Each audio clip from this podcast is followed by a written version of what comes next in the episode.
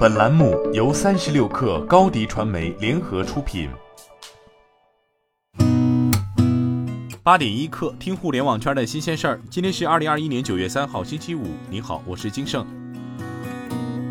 据澎湃报道，按照国家网信办“清朗”系列专项行动的通知要求，微博开展财经自媒体违规内容专项整治行动。根据《微博社区公约》相关规定和专项整治公告相关要求，昨天公示第二批违规账号，共处置一万零一百零六个账号，禁言三个月，永久禁言头部账号三十个，其中十万粉丝到一百万粉丝的账号八个，一万粉丝到十万粉丝的账号二十一个，修改违规昵称一万零七十六个。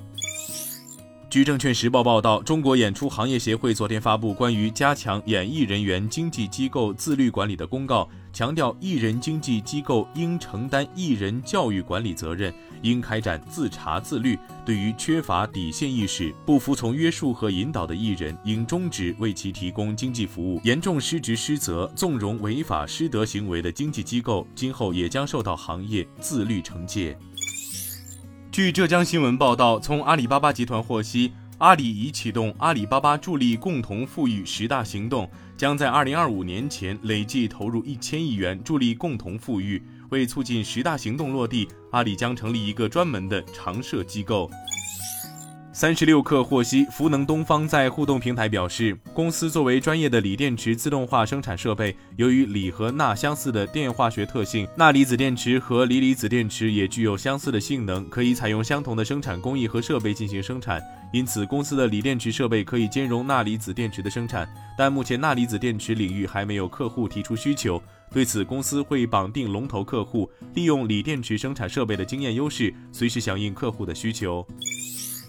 据证券时报报道，工信部消息，工信部部长肖亚庆昨天以视频方式会见美国微软公司总裁布拉德史密斯，双方就数字技术发展、产业数字化、数字产业化发展趋势、深化交流合作及微软公司在华发展与合作等议题深入交换意见。据新浪财经报道，据市场调查机构 Counterpoint Research 公布的最新统计报告，苹果在智能手机芯片供应商的市场份额与去年同期相比有所增加。苹果已经超过三星，但和联发科、高通两家公司仍有不少的差距。报告显示，二零二一年第二季度，苹果在智能手机芯片组类别中拥有百分之十五的市场份额，与去年同期百分之十三的份额相比，苹果的市场份额实际上略有增加，而同期三星的市场份额只有百分之七。据新浪科技报道，在视频通讯软件公司 Zoom 股价暴跌之际，木头姐凯西伍德周二买入了近二十万股该公司股票。伍德旗下 ARK Invest 的每日活动日志显示，旗舰基金 ARK Innovation ETF 周二买入了超过十五点七万股 Zoom 股票，ARK Next Generation ETF 买入了超过三点六万股。以 Zoom 周二收盘价计算，其价值超过五千六百万美元。今天咱们就先聊到这儿，我是金盛八点一刻，咱们下周见。